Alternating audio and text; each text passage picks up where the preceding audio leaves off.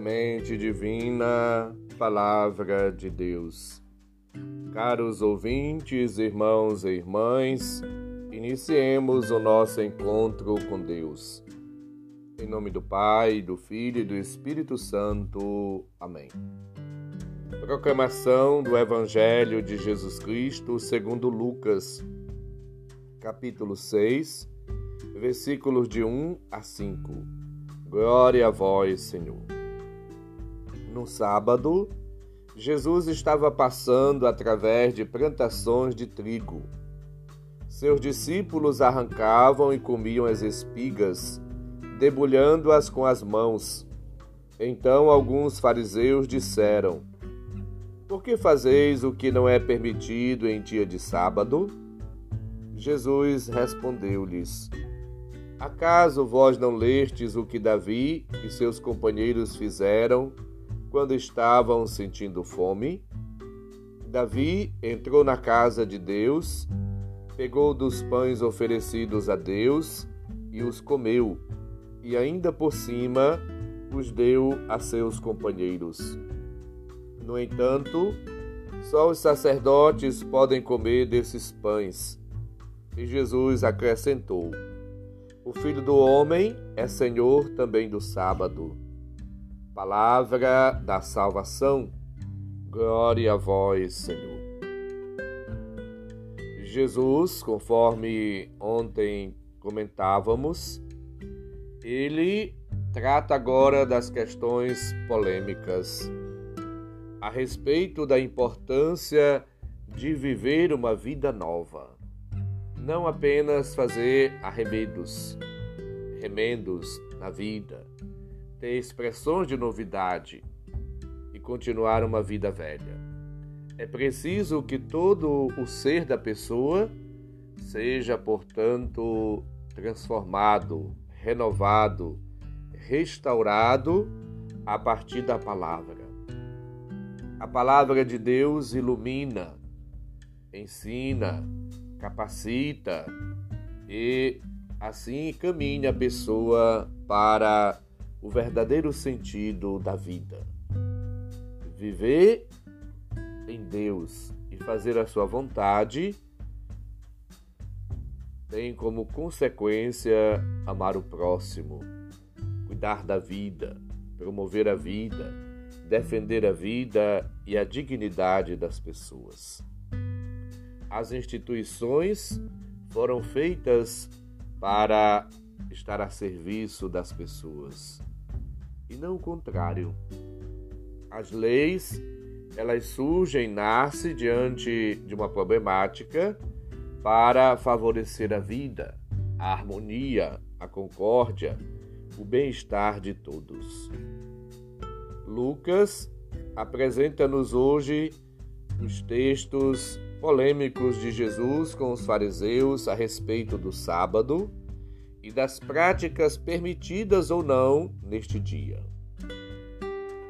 Impressiona o modo positivo e propositivo como Jesus ele entra na polêmica, tentando desarmar os seus interlocutores de uma mentalidade excessivamente jurídica, servil ligada aos aspectos que levaram os fariseus do tempo de Jesus a compilar 613 mandamentos, preceitos, além do decálogo, os dez mandamentos propriamente ditos. E queriam que as pessoas eh, fossem fiéis. E eles mesmos se apresentavam como praticantes da lei. Jesus tenta tirá-los dessa mentalidade jurídica, lembrando um acontecimento do Primeiro Testamento da vida de Davi. Uma opção de liberdade diante de uma tradição que parece não admitir exceções.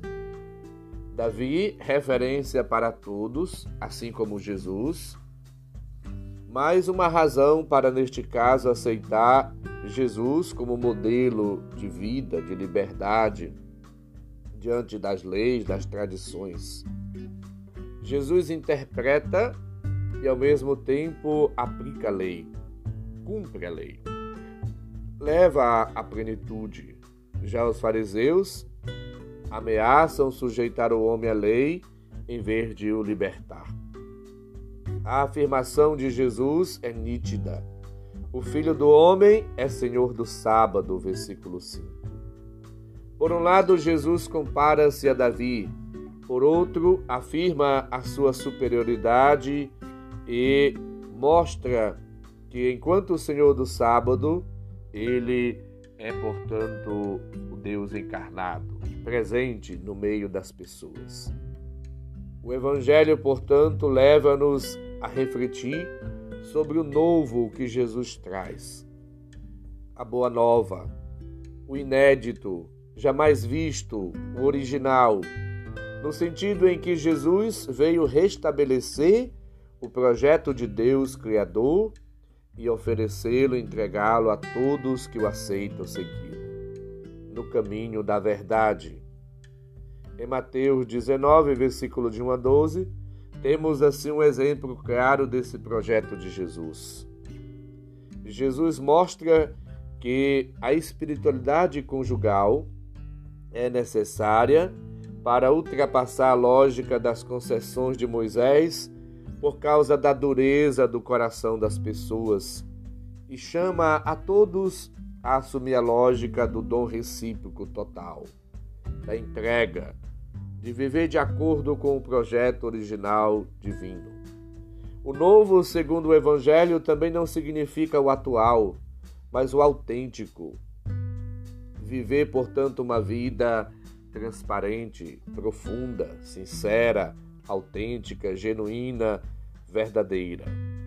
Jesus veio libertar, libertar a liberdade. As pessoas ficavam como que cegas agiam de maneira mecânica. É preciso viver com liberdade, ter autonomia para agir, para viver diante das realidades, procurando sempre fazer o novo. O novo, segundo o Evangelho, não significa o genial, mas essencial. Jesus veio retirar é aquilo que estava tirando a liberdade, prendendo as pessoas, escravizando as pessoas, mortificando as pessoas.